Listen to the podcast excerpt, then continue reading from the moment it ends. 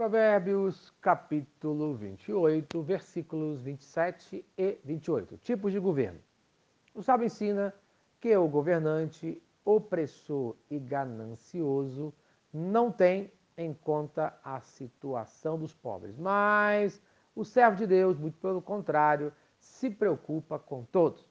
Conforme fala o versículo 27, o que dá ao pobre não terá falta, mas o que dele esconde os olhos será cumulado de maldições. Isto é, aquele que ajudar o pobre necessitado não passará por necessidade, mas aquele que finge que não vê a necessidade do pobre será castigado. Provérbios, capítulo 14, versículo 21. Quem despreza o próximo comete pecado, mas como é feliz quem trata com bondade os necessitados quem trata bem os necessitados honra a Deus, conforme Provérbios, capítulo 14, versículo 31. A consequência é que o homem bom, com o necessitado, não passará necessidade, pois a generosidade é o caminho para a prosperidade, conforme fala Provérbios, capítulo 11, versículo 24. Há quem dê generosamente e vê aumentar suas riquezas. Ainda, Provérbios capítulo 19, versículo 17. Quem trata bem os pobres empresta ao Senhor e ele recompensa. Amém. Tenha certeza, Deus não fica devendo nada a ninguém. Mas o homem que finge que não vê a necessidade do próximo, conforme Provérbios capítulo 21, versículo 13. Quem fecha os ouvidos ao clamor dos pobres também clamará e não terá resposta. Então, cuidado com a lei da semeadura, pois aquilo que você plantar vai colher, conforme Gálatas, capítulo 6, versículo 7. Como você está governando a sua vida?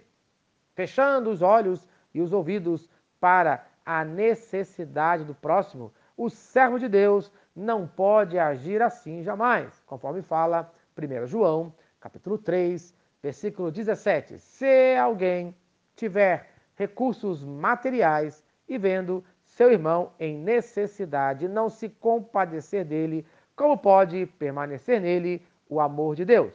Conforme fala ainda o versículo de número 28, quando os ímpios sobem ao poder, o povo se esconde, mas quando eles sucumbem, os justos florescem. Isto é, o tipo de governo humano determina como será a minha vida, mas eu posso fazer a diferença conforme fala o versículo de número 27. Na minha vida, na vida daqueles que estão ao meu redor. Mas não adianta reclamar dos governantes se eu não faço a minha parte.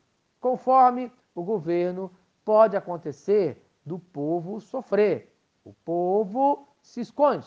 Ou o povo florescer, ser abençoado. Você pode e deve fazer a sua parte, ajudando o próximo e orando pelas autoridades, conforme 1 Timóteo, capítulo 2, versículo 12. Antes de tudo, recomendo que se façam súplicas, orações, intercessões, ações de graça por todos os homens, pelos reis e por todos que exercem a autoridade, para que tenhamos uma vida tranquila e pacífica com toda a piedade e dignidade. Amém. Então, no dia de hoje, ajude aos necessitados e ore por todos os homens, principalmente pelas autoridades, no nome de Jesus.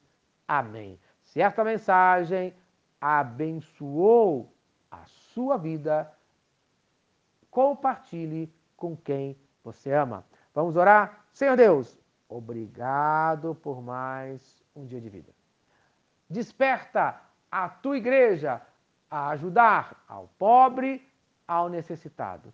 Desperta a tua igreja a orar pelas nossas autoridades, no nome de Jesus.